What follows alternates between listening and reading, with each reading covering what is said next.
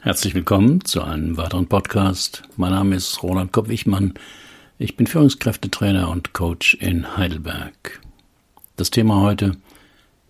Ich bin immer für alle da, aber keiner für mich, sagte die Frau im Coaching.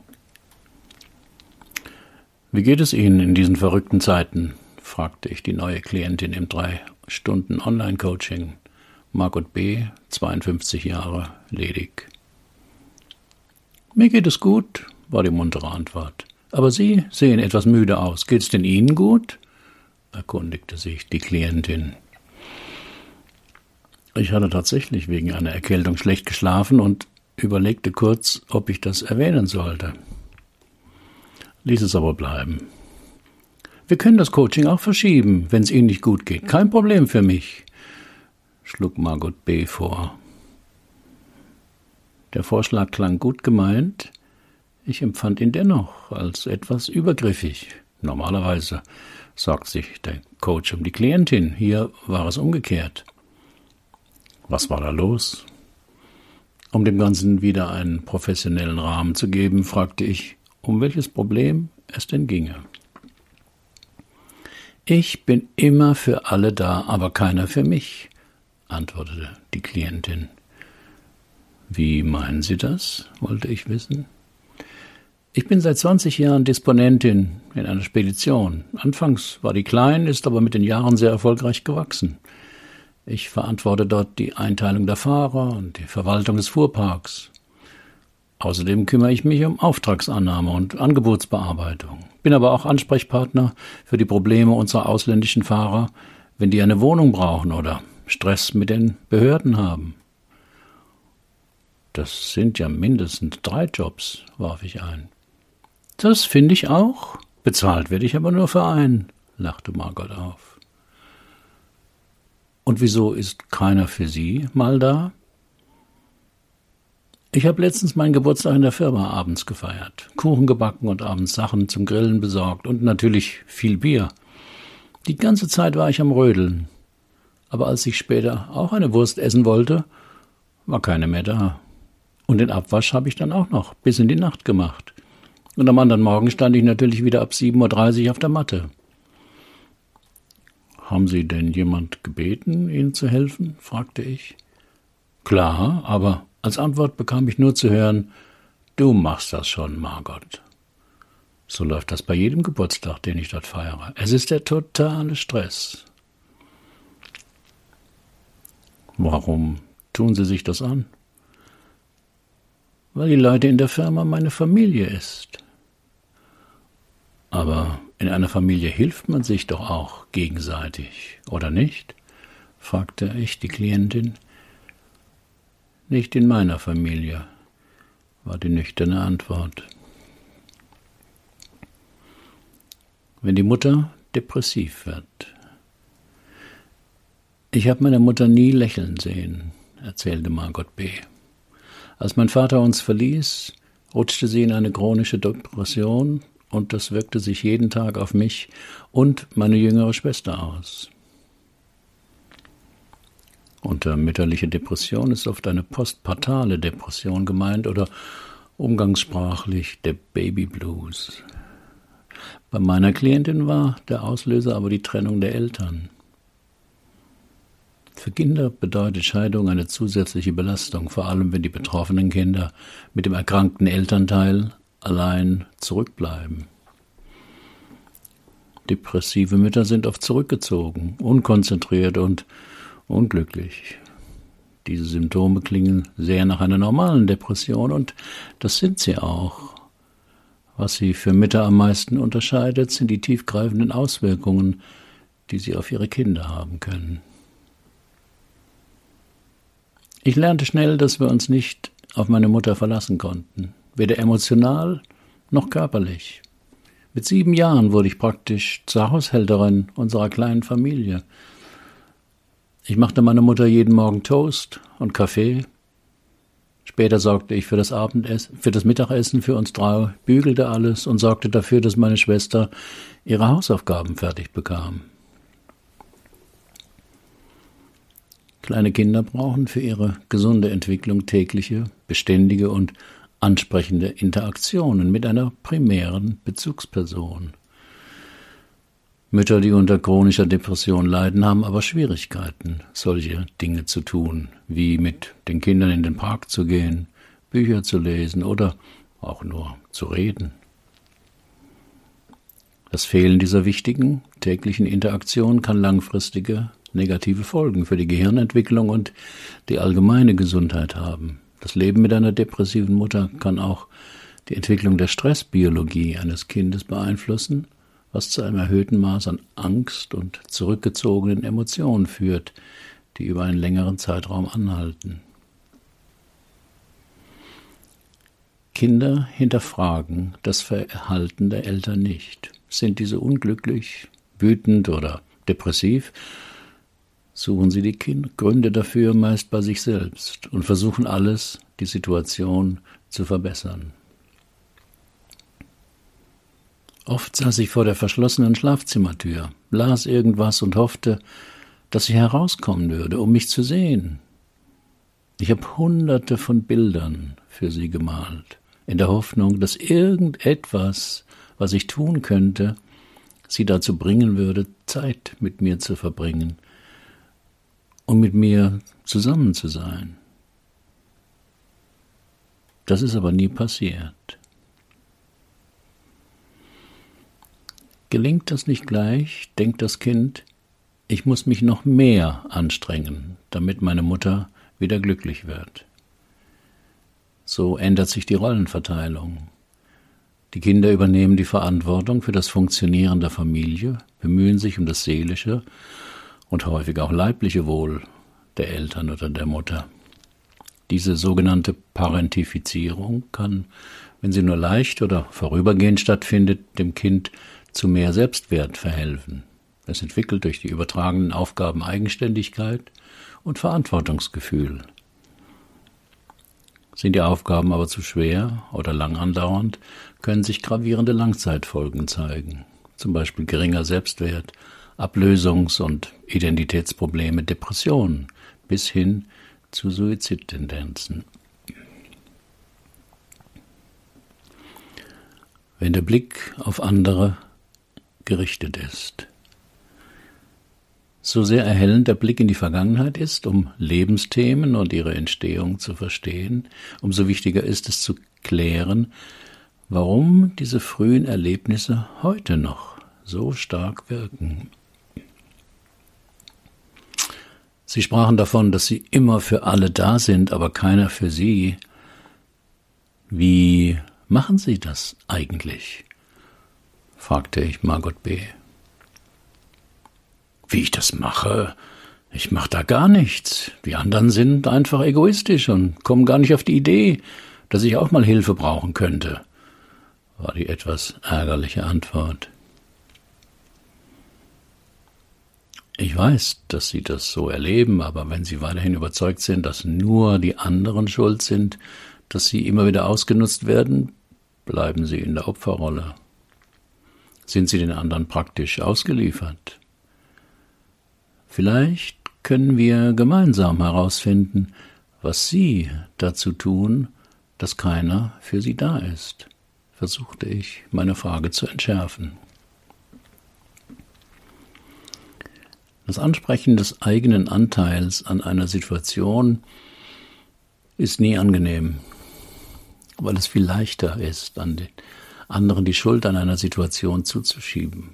Diese Strategie beherrscht jeder Oppositionspolitiker. Aber erst durch diese Konfrontation kommt man aus der Vergangenheit in die Gegenwart und nur hier, in der Gegenwart, können wir etwas verändern. Und dazu ist es wichtig, dass wir herausfinden, wie wir dazu beitragen, dass eine Situation, die uns nicht gefällt, überhaupt entsteht. Menschen, die immer für andere da sind, haben oft diese Gemeinsamkeiten. Sie setzen die Bedürfnisse der anderen über ihre eigenen. Ihr Blick ist zu oft darauf gerichtet, was andere brauchen könnten, und zu selten auf sich selbst gerichtet. Was brauche ich gerade? Was wünsche ich mir? Diese Menschen haben Angst vor Zurückweisung. Sie halten ihre Wünsche zurück, weil sie ein Nein zu einer Bitte als ein Nein zu ihrer Person interpretieren. Sie erleben, dass wenn jemand ihre Bitte nicht erfüllt, das als Liebesentzug. Wenn solche Menschen jemand ihnen einen Gefallen tun möchte, lehnen sie das ab. Um möglichst wenig Zurückweisung zu erleben, haben sie früh gelernt, nichts zu wünschen und sich unabhängig von anderen zu machen. Sie ziehen hilfsbedürftige Menschen magisch an. Denn bei neuen Kontakten, die sie ausnutzen wollen, gehen sie nicht auf Abstand, sondern in die Helferrolle. Und sie betrachten ihre Hilfe auch als selbstverständlich, mit dem Kommentar, das ist doch selbstverständlich, jeder hätte da geholfen, werten sie ihr Tun ab und vermitteln auch andere, dass ihre Hilfe nichts Besonderes sei.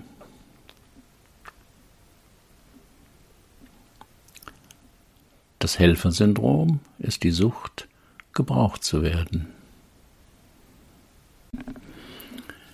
In seinem Buch Die hilflosen Helfer unterteilt der Psychoanalytiker und Autor Wolfgang Schmidbauer das Helfersyndrom in fünf Komponenten. Erstens das abgelehnte Kind.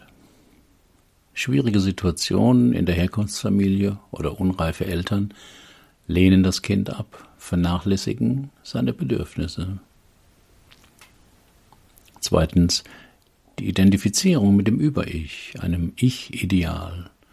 Um dieses aufrecht zu erhalten, haben sie einen starken inneren Kritiker in sich, der eigene Schwächen und Hilfsbedürftigkeit konsequent verachtet und verleugnet. Die narzisstische Unersättlichkeit. Helfer sehen sich gern als unersetzlich, denn gebraucht werden verleiht Anerkennung und Bestätigung. Hilflose Helfer brauchen diese Droge und können deshalb oft ihre Belastungsgrenzen nicht wahrnehmen oder sich nach ihnen richten. Viertens die Vermeidung von Gegenseitigkeit. Nur die distanzierte Nähe in einer helfenden Situation ist für diese Menschen aushaltbar. Wünsche an andere werden nicht geäußert, sondern gesammelt, um dann als geballter Vorwurf lautstark geäußert zu werden. Was habe ich nicht alles für euch getan und das ist der Dank. Fünfter Punkt, die indirekte Aggression. Aufkommender Ärger wird nicht direkt gegenüber Mitmenschen angesprochen oder ausgedrückt, sondern indirekt gegen sich selbst gerichtet und verdrängt. Bei sich zu erkennen und zu akzeptieren, dass sich hinter der Hilfsbereitschaft ein egoistisches Motiv versteckt, ist nicht einfach und wird deshalb auch von Betroffenen lange erfolgreich verdrängt. Erkennt der hilflose Helfer, dass hinter seiner Aufopferungsbereitschaft auch starke eigene Interessen stehen, kann man gemeinsam untersuchen, wie dieses Bedürfnis nach Bestätigung und geliebt werden auf andere Weise gestillt werden kann.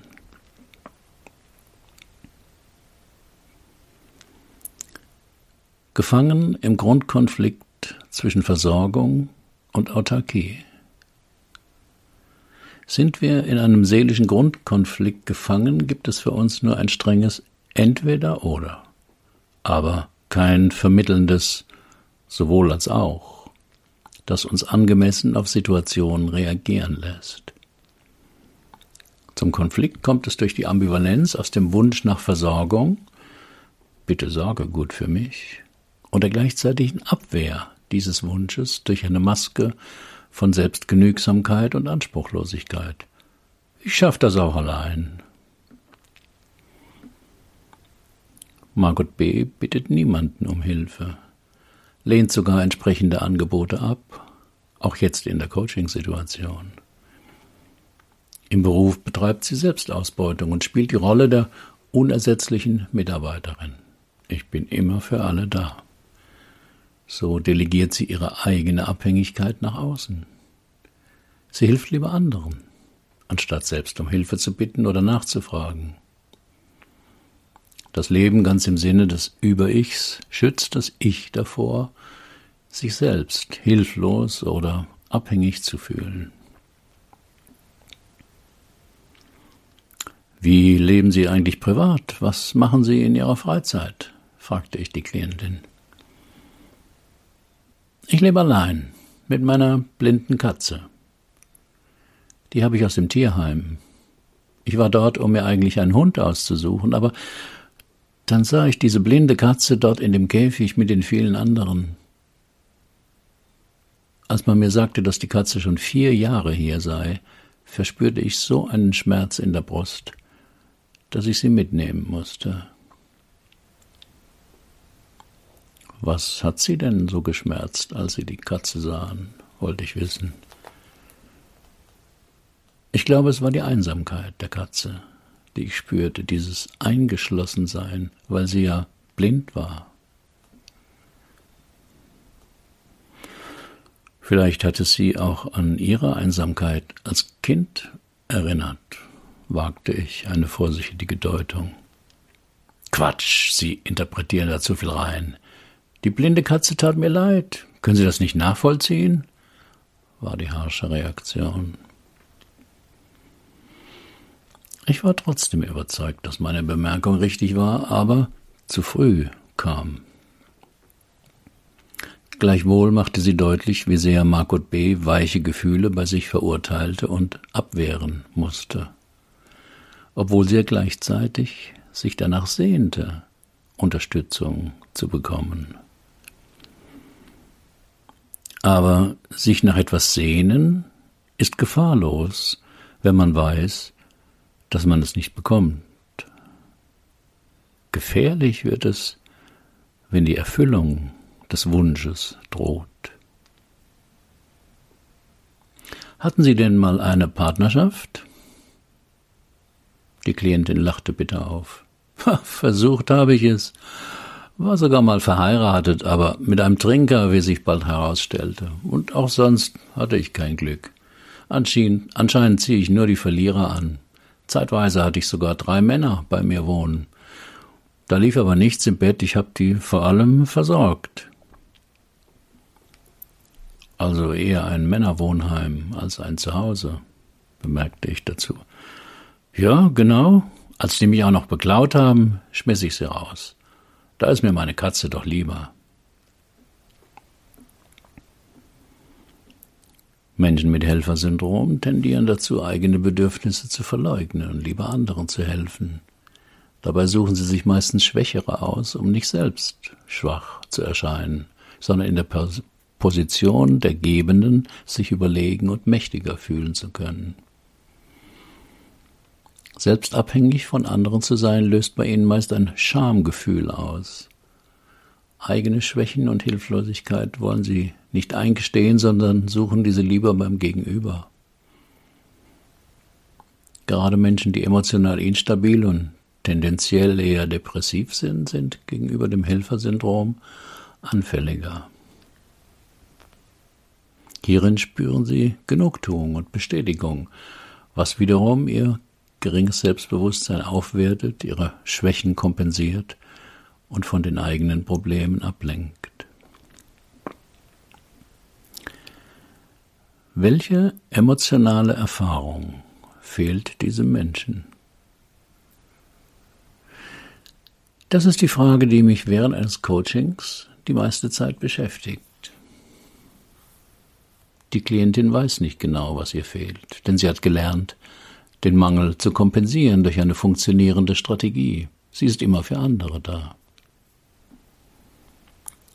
Dazu stelle ich mir die Klientin als Kind in ihrer Familie vor, erfrage, höre und überlege, welche normalen, positiven Erfahrungen in seiner Entwicklung gefehlt haben und in welchem Alter diese Erfahrungen entscheidend gewesen sein könnten. Denn in jeder lebendigen Entwicklung gibt es Zeitfenster, also eine Zeitspanne, in der eine wichtige Erfahrung gemacht werden muss. Wichtige Erfahrungen, die Kinder brauchen, sind zum Beispiel, wurden sie von ihren Eltern akzeptiert und gemocht?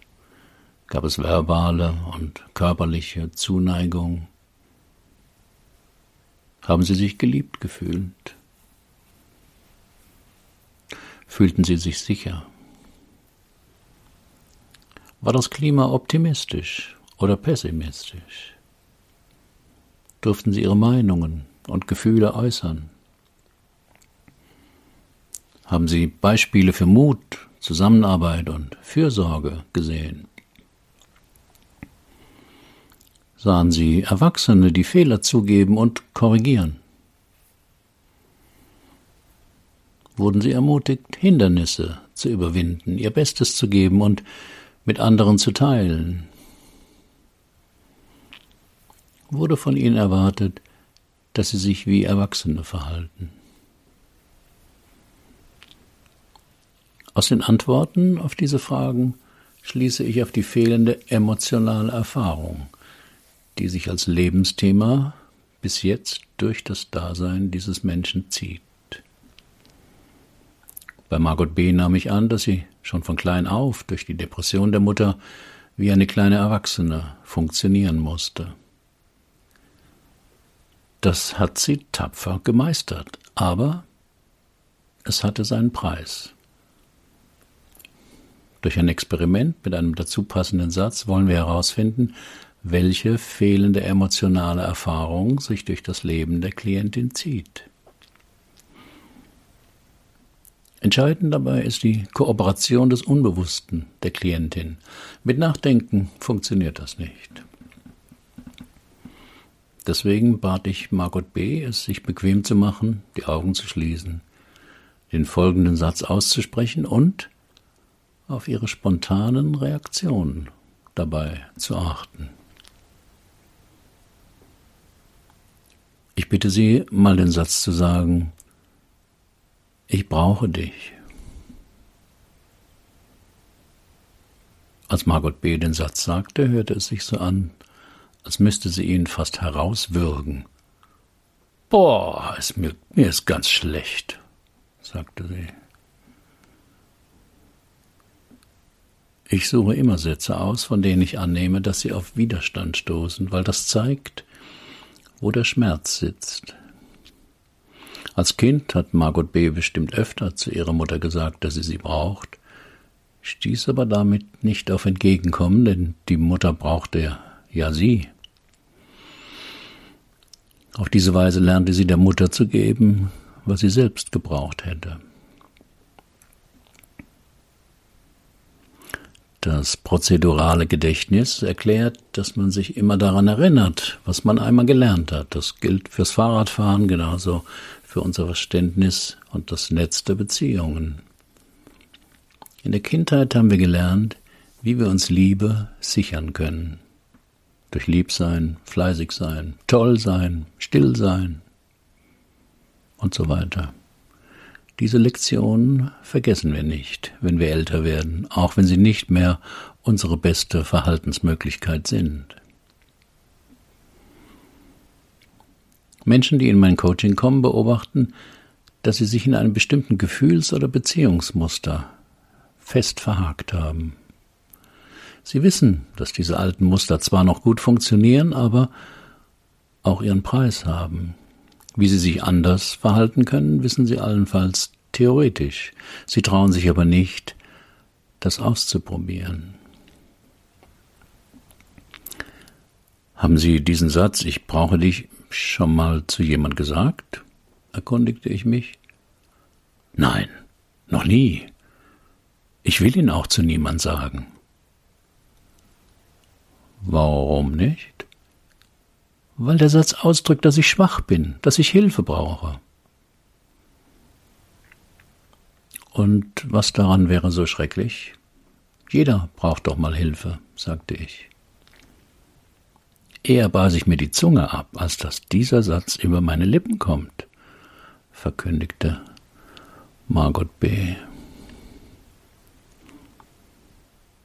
Am Engpass sitzt die Klientin fest.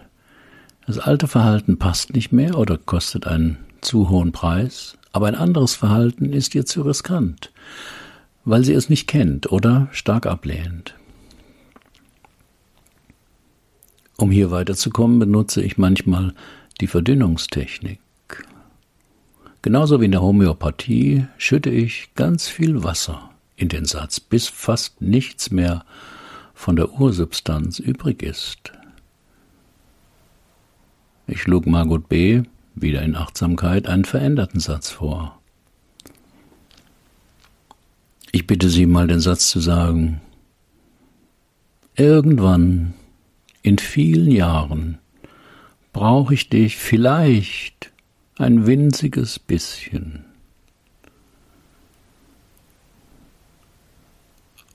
Margot B. sagte den Satz und lächelte.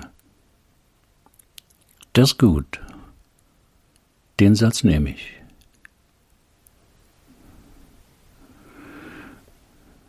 Nach sechs Monaten bekam ich eine Mail von der Klientin. Es ginge ihr gut und der Satz mit dem irgendwann sei ihr nicht mehr aus dem Kopf gegangen. Sie habe ihn sich öfters am Tag gesagt und er habe sie hoffen lassen.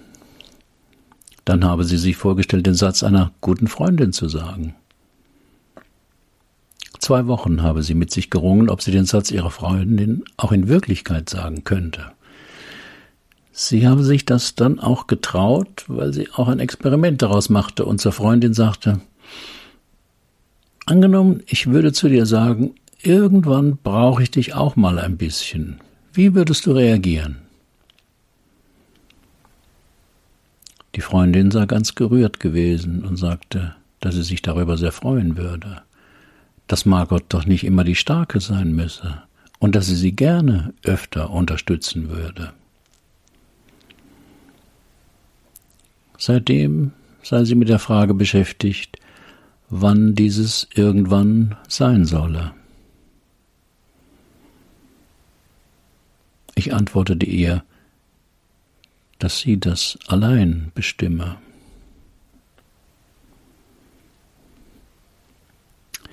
Weitere Fallberichte finden Sie auf meinem Blog oder hier im Podcast.